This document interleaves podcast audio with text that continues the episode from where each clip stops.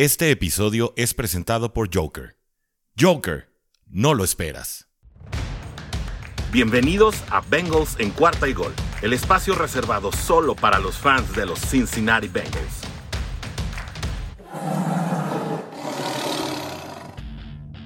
Bienvenidos de vuelta amigos de Bengals en cuarta y gol, donde los Bengals no terminan y nosotros tampoco. Saluda de regreso, como siempre, Orson G. Aquí encantado de tenerlos en este espacio dedicado exclusivamente para los fans de los Cincinnati Bengals. A mí me pueden encontrar en mi Twitter personal, arroba OrsonJPG.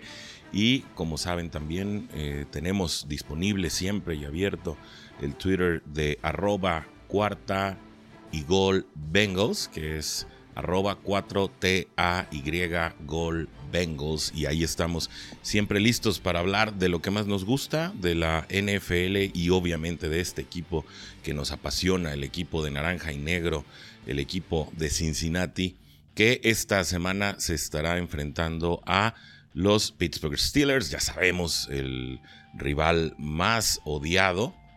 el rival que no podemos ver y al que siempre eh, se aspira tenerle que ganar en, esta, en este tipo de encuentros, en este tipo de ocasiones en el que pues nos encontramos este fin de semana ya en la víspera de que suceda algo que no pasa desde inicios de década de los 90 y es que eh, pues es un partido ganable. Obviamente es un partido en el que Cincinnati aspira a llevarse la victoria y con esto sería la primera vez desde 1991 en que Cincinnati no le gana tres encuentros seguidos al equipo de Pittsburgh y con ello pues podría llevarse eh, pues este, este milestone o esta marca que le llaman em, a, este tipo de, de, situaciones que se dan pues pocas veces en la historia es lo que eh, hay que aceptarlo. Cincinnati se le indigesta muy seguido los partidos contra este equipo de los acereros de Pittsburgh, un rival sumamente odiado. Y bueno, la verdad es que Cincinnati llega en condiciones favorables, aunque sabemos que este es un duelo muy impredecible, es un duelo que siempre eh, cualquiera puede ganar independientemente de la situación en la que lleguen. Pues como ofensiva, Cincinnati llega en el número 18, mientras que Pittsburgh se encuentra en el número 26, ya saben, como ofensiva eh, en total, en indicadores totales. Como defensiva, Cincinnati, después de la victoria de la semana pasada, se colocó, ahora ya regresó eh, más o menos a un sector más decente dentro de la clasificación y ahora está como la defensiva número 11 de la liga. La, defensiva de Pittsburgh llega como 15, pero hay que recordar que jugadores clave para esta defensiva como TJ Watt y Minka Fitzpatrick e incluso Joe Hayden estuvieron fuera durante las últimas semanas y estarán de regreso para el partido contra Cincinnati. Eh, algunos de ellos han practicado de manera limitada durante la semana, así que bueno, pues también habrá que estar monitoreando en qué condiciones llegan para este partido. Como ofensiva de pase, eh, una situación también en la que Pittsburgh ha sufrido por las lesiones de Ben Roethlisberger y el episodio que tuvo con el COVID eh, y en los que pues estuvo Mason Rudolph que sabemos que, que, tiene serios, serias deficiencias y serios problemas para pues ser un quarterback competitivo en la NFL Cincinnati llega como la ofensiva por pase número 15. Recordemos que la semana pasada, pues eh, Joe Burrow estuvo lanzando muy, muy poco, eh, incluso para un total de 148 yardas, que es poco habitual en él. Como lo decíamos hace dos episodios, pues es, es su récord negativo, es decir, es el partido en el cual Cincinnati se ha llevado a la victoria, en el que Joe Burrow ha lanzado para menos yardas totales. Y como ofensiva por tierra, a pesar de tener a un novato Najee Harris, los Steelers, que pues tiene gran futuro dentro de la NFL, pues todavía no se ha podido solidificar estadísticamente. Pittsburgh llega como la ofensiva número 28 en lo que es ofensiva por tierra, mientras que Cincinnati con una gran actuación de Joe Mixon el domingo pasado también contra Raiders, llega como la ofensiva número 22 en esta categoría, así que pues estadísticamente Cincinnati llega muchísimo mejor parado que Pittsburgh y eh, pues ahora habrá que hacer valer esa condición. eh, sobre todo que también se combina con la localidad. Este partido se jugará a mediodía de este domingo en el Paul Brown Stadium. Y aquí hay que poner en relevancia que a Cincinnati, a diferencia de las, de las primeras dos temporadas de Zach Taylor, en esta temporada le ha ido mucho mejor en partidos de visita que en partidos como local. Entonces, bueno, pues habrá que estar muy al pendiente. Sabemos, este partido se juega diferente, este partido es eh, un juego por el honor, eh, siempre es, es, un juego en el que se involucra rivalidad, orgullo, odio, ¿por qué no decirlo? Porque la verdad son dos escuadras que se odian y que a la menor provocación seguramente veremos que las bancas se vacíen si es que hay algún episodio de rudeza innecesaria eh, entre cualquiera de los dos equipos, aunque sí hay que aceptar, Cincinnati ha sido mucho más disciplinado este año, es uno de los eh, sectores en los que más se le ha elogiado a este equipo en este año y es eh, los pocos castigos que han recibido hasta ahora. Esperemos que este partido no sea la excepción o no sea el partido en el que se rompa la regla, pero parece también que, Cincinnati llega pues un poco más provocador, algo que, solemos ver mucho más frecuentemente en las escuadras eh, de Steelers, es el estilo de Mike Tomlin, ¿no? Un estilo pues sucio, hay que decirlo, a mí la verdad no me gusta el estilo ni de coachear ni de manejar situaciones extra cancha de este head coach, situación muy personal, tanto de él como mía, pero que sin duda ha trascendido al campo de juego y creo que cuando esas situaciones han pasado, obviamente eh, han dejado muchos sinsabores porque a veces también hay que decirlo como es, los eh, oficiales han favorecido mucho más o han sido más cautos para marcarle a Pittsburgh que para marcarle a Cincinnati. Esto no es un tema de apreciación, es eh, evidente y se puede constatar en eh, los videos históricos de los enfrentamientos de estos dos equipos. Así que bueno, esperemos que el partido no se ensucie ni con indisciplinas por parte de ninguno de los dos equipos, ni tampoco con decisiones polémicas de los oficiales.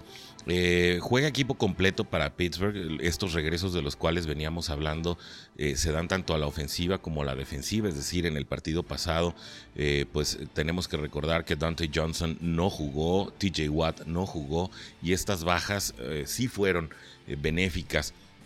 para que el resultado del encuentro o el desarrollo del mismo fuera más favorable para un equipo de Cincinnati que sí dominó ese partido, prácticamente a partir del segundo cuarto hizo desaparecer y después vino la polémica declaración de Tyler Boyd en la que dijo que simplemente los Steelers ya para la última parte del cuarto cuarto se habían rendido, esto les dolió, eh, es una situación que creo que traen eh, muy, muy guardada en lo más profundo de su ser y que sin duda también tratarán de sacarse la espina este domingo y regresarle la cortesía a Cincinnati de ganarle a domicilio. Y aquí es donde Cincinnati, pues obviamente, tendrá que ser paciente, tendrá que eh, tener, eh, de no desesperarse y con ello, pues tratar de llevarse una vez más este partido y lograr esta marca de tres partidos seguidos. Insisto que no se ve en esta rivalidad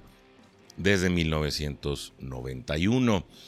Eh, ¿Cuáles son las claves para poder eh, ganar este partido eh, obviamente visto desde una manera previa, si algo ha sido esta temporada es impredecible, ha sido una locura tratar de anticipar lo que va a suceder en esta temporada, eh, especialmente en duelos de esta categoría, pero bueno, es indispensable creo para Cincinnati jugar por nota, es decir, que se cumpla el, plan de juego eh, pues de manera metódica, esto implica como decíamos hace un momento que, que se juegue con paciencia, que no se desespere,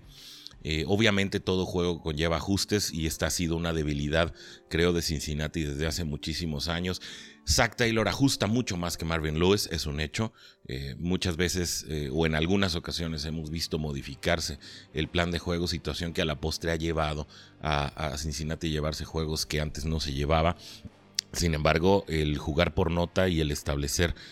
un, plan de juego y que sobre todo en la primera mitad eh, pues no se caigan ineficacias, no se caigan errores, no se caigan desesperación, especialmente si el, si el juego por tierra eh, no tiene de manera inicial los resultados que se esperaban. Creo que la tónica que se halló contra Raiders de golpear y golpear y golpear la puerta a través de Joe Mixon, un jugador que es incansable y a pesar de mostrarse eh, agotado por momentos del partido, tiene el pundonor y tiene además el orgullo de seguir saltando a la cancha y buscar la, carrera que a la postre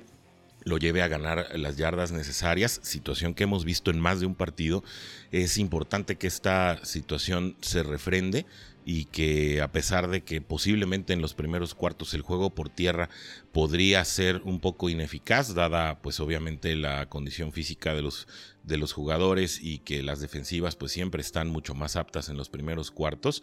eh, que se busque ese juego por tierra con constancia y que se esté golpeando constantemente la puerta, que se esté forcejeando. Creo que Cincinnati llega en, en un momento físico superior al equipo de Pittsburgh y eso le puede pasar factura en el tercer y cuarto cuarto donde parece que se podría desequilibrar este partido. Hay que salirse del guion de repente. Sí hablábamos hace un momento de jugar por nota,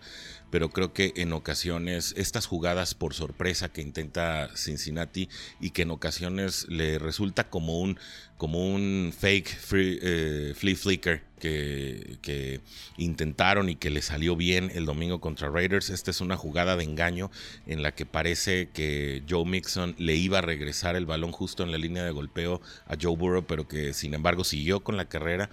Eh, fue eh, una jugada que pocas veces vemos a al coach Zach Taylor aventurarse tanto a hacer una jugada de este tipo. Y esto junto con los pases largos en, oportunidades que normalmente no son para este tipo de jugadas eh, tan... Eh, que extienden el campo de manera tan pronunciada, creo que también puede ser una buena oportunidad para desestabilizar a una defensiva de los Steelers que no ha tenido mucha oportunidad de jugar toda junta eh, durante este año. Es decir, TJ Watt ha tenido episodios eh, de algunas lesiones. Por lo tanto, Cam Hayward ha sido prácticamente el estandarte de la defensiva, ha sido el capitán. la línea de backers no está en su, mejor, en su mejor momento. También existen lesiones ahí por parte de Devin Bush que no le han permitido jugar eh, durante gran parte de la campaña. De, esta manera eh, también se combina eh, el hecho de que Minka Fitzpatrick va a regresar una vez más después de haber pasado una semana en la lista de COVID y de haber tenido otras lesiones que lo marginaron de otros encuentros. así que de este modo también hay que desaprovechar esa falta de conjunción que es probable, no, no es un hecho, pero la situación de que no hayan jugado juntos en tantas eh, ocasiones o por todos los partidos, pues habrá que aprovecharlo para generar ese caos de eh, situaciones defensivas en, los que, en las que creo que va a ser fundamental la acción de jugadores que han visto poca participación durante el balance de la temporada en general y quiero insistir en el caso de Tyler Boyd y CJ Uzoma. Eh, Tyler Boyd se vio mucho más contra Raiders, es un hecho, factor que le valió eh, acumular cerca de, de, 100 yardas, estuvo por encima de las 80 en el partido anterior y tuvo 8 recepciones, así que eh, esto fue positivo. Creo que se debe insistir una vez más en Tyler Boyd, ya que eh, Mike Tomlin dijo durante la semana que habían descifrado el ataque de los bengalíes. Esto fue lo que atinó a decir y que se recargaba mucho en la figura de Jamar Chase, que sabrán contener a Chase, es lo que dicen. Y creo que esto le abre la puerta tanto a Tyler Boyd como a T. Higgins para tener una actuación destacada, tratando de entrampar, insisto, a una defensiva y especialmente a un perímetro que tiene dos regresos importantes, pero que también pues son jugadores que no habían estado participando en otros partidos, como lo son Hayden y Fitzpatrick. Hayden es esquinero, Fitzpatrick es profundo. De esta manera en esa zona intermedia o en esos relevos cuando juegue por zona, porque seguramente Pittsburgh jugará mucho por zona. Ahí podríamos estar viendo algunas sorpresas. Incluso me gusta la situación para que exista otro jailbreak y algunos pases pantalla eh, por parte de, de Burrow a CJ Uzoma, los jailbreaks. Eh, bueno, un jailbreak o dos, la verdad es que no se puede abusar de esa jugada. Y eh, pases pantalla ahí de repente a la zona de Tyler Boyd, que, que que busque la parte interna de, la zona corta eh, en, la, en, en, las ofensivas. Eh, que, que, busquen generar eh, nuevas primeras oportunidades o conversiones de segunda o tercera oportunidad y creo que ahí puede ser una oportunidad una vez más de tener ofensivas largas y con ello volver a agotar a la ofensiva, a la defensiva, perdón, de Steelers, como pasó en el partido pasado y como pasó también contra los Raiders. Obviamente otra clave es provocar los turnovers, especialmente hay que llegarle a Big Ben. Sabemos que es difícil, la línea ofensiva ha ido ya consolidándose, la línea ofensiva de Pittsburgh ha ido pues elevando su nivel de juego, aunque todavía no está en un nivel óptimo, no es la línea que Big Ben ha tenido en otros años. Así que eh, también eh, ser efectivos, y estamos hablando específicamente de Sam Hubbard y estamos hablando también de Trey Hendrickson y en momentos de DJ Reader, que ha sido efectivo para presionar al quarterback en, en, momentos dados, no solamente ha sido un elemento valioso contra la carrera y que hay que mencionarlo, lo decíamos en el episodio anterior con Rodrigo, es el jugador mejor evaluado, DJ Reader, de todos, de toda la escuadra de los Bengals, ofensiva, tanto defensiva. DJ Reader ha sido el jugador más efectivo y mejor evaluado por Pro Football Focus, esta organización que estudia eh, estadísticas finas eh, de parte de los jugadores de toda la NFL y eh, pues de este modo si esta línea defensiva puede otra vez mostrarse sofocante obviamente contra la carrera también pero específicamente en provocar las precipitaciones de un Big Ben que no ha tenido su mejor año en 2021 esto puede provocar los turnovers que también esperamos no se den por parte de, de Joe Burrow, que bueno, hay que aceptarlo, hay que, hay que irnos preparando mentalmente, sabemos que le van a llegar, sabemos que es muy probable que tire una intercepción, eh, porque pues son situaciones propias del deporte y además pues hemos visto a Joe Burrow eh, incurrir en, esta, en estos errores, no debemos recordar pues todavía su, su factor de novatez o de juventud en la liga, es un jugador pues que todavía está adquiriendo eh, parte de su experiencia dentro de la NFL apenas tiene un par de partidos por encima de una temporada regular y creo que eh, este factor de paciencia pero a la vez con la alta efectividad que presenta el joven quarterback pues puede ser eh, puede ser un factor que juegue en favor de los bengalíes de Cincinnati en este partido, pero mientras se minimicen los turnovers de nuestra parte y se busque generarlos eh, en el equipo rival será también un factor valioso para poder llevarse la victoria. Eh, que hay que cuidar eh, este duelo de Edge contra Edge. Creo que Trey Hendrickson y Sam Hubbard deben buscar a toda costa superar el, desempeño de TJ Watt y, y de Cam Hayward. Es decir, tiene que ser como un duelo de picar crestas, ¿no? Y que si los rivales logran algo, pues responder con algo más grande. Y creo que este duelo en especial, normalmente se ve el duelo de quarterback contra quarterback, pero si nosotros analizamos y tenemos un buen resultado, eh, un buen balance de, lo que, de lo que se juegue de edge contra edge, vamos a también tener... Eh, un resultado positivo hay que cuidar mucho. Yo creo que es la zona más peligrosa que tiene eh, Pittsburgh en este momento a la defensiva y obviamente es una zona que incide en la seguridad y, la paz y la tranquilidad eh, para el desarrollo del juego de Joe Burrow y hay que cuidarlo demasiado. Se van a necesitar obviamente relevos en la línea ofensiva, es decir, tendremos que ver activos a los corredores. Creo que Samaje Perrine es ideal en un momento dado para poder pescar blitzes y de esta manera pues permitir que Riley Reef y Jonah Williams tengan mm, duelos más parejos contra unos eh, estelares de la liga como lo son Hayward y Watt. Eso no debemos olvidarlo, son jugadores muy destacados en la liga y que sin duda buscarán tener también una jugada desequilibrante, son playmakers, no podemos evitar al 100% que hagan eh, su trabajo y eso también hay que tenerlo muy en mente. Y si Trey Hopkins sigue mejorando en la parte interna de la línea, esto creo que ayudará a, a y a Quinton Spain a no tener que estarse distrayendo en sus asignaturas, situación que ha sucedido en otros juegos, no así contra Raiders. Trey Hopkins subió mucho su juego contra Raiders, eh, así que si estas situaciones se pueden redondear para tener una línea ofensiva más efectiva de lo que se ha tenido en eh, el desarrollo de la temporada, esto también será un factor que jugará a favor de Cincinnati para obtener un mejor resultado. Eh, hay que cuidar también mucho a nivel defensivo a Deontay Johnson y a Chase Claypool, son una, eh, dupla bastante peligrosa en el juego aéreo. Por eso insisto en que hay que llegarle rápidamente a Ben Roethlisberger para que no alcance a visorar ni a ser preciso en los pases a esta dupla. Deontay Johnson eh, es un jugador que te extiende, que, estira mucho el campo de juego y le da profundidad al ataque aéreo de Pittsburgh. Así que eh, creo que será Chido Awuzia el ideal para estar cubriendo esta parte. Y creo que será labor de los safeties darle mucho apoyo a Eli Apple para cuidar a un a un eh, receptor de slot como lo es Claypool, que en este caso pues puede darle también una variedad al ataque aéreo de Pittsburgh. Si la defensa puede controlar, puede mantener a Pittsburgh debajo de los 20 puntos como ha sucedido con otros equipos en el desarrollo de la temporada, creo que la ofensiva de Cincinnati puede sacar el partido, es decir, creo que Cincinnati puede anotar eh, en el orden de los 25 puntos o más y será creo que una labor de la defensiva de poder contener el ataque de Pittsburgh y con ello eh, poder acercarse a garantizar eh, esta tercera victoria tan anhelada que no va a ser fácil. creo que los dos rivales llegan pues en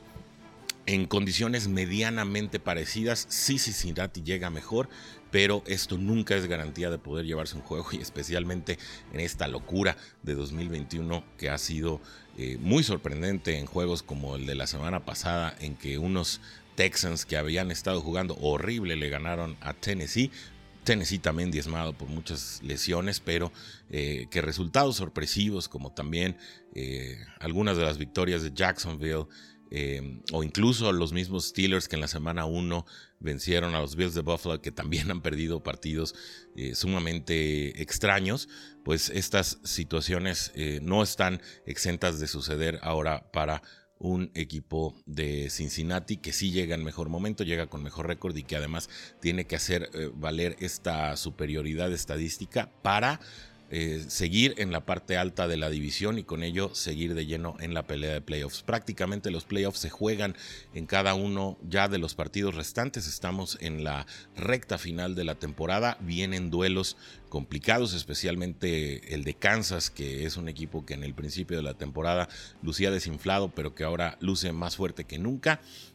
También se jugará con un San Francisco que ha mejorado en las últimas semanas y eh, obviamente pues los duelos divisionales siempre, siempre son difíciles y el hecho de que eh, Cincinnati pueda barrer en esta temporada a Pittsburgh es fundamental para mantener las aspiraciones. Así que bueno, esperamos sus comentarios también, eh, si en algo no están de acuerdo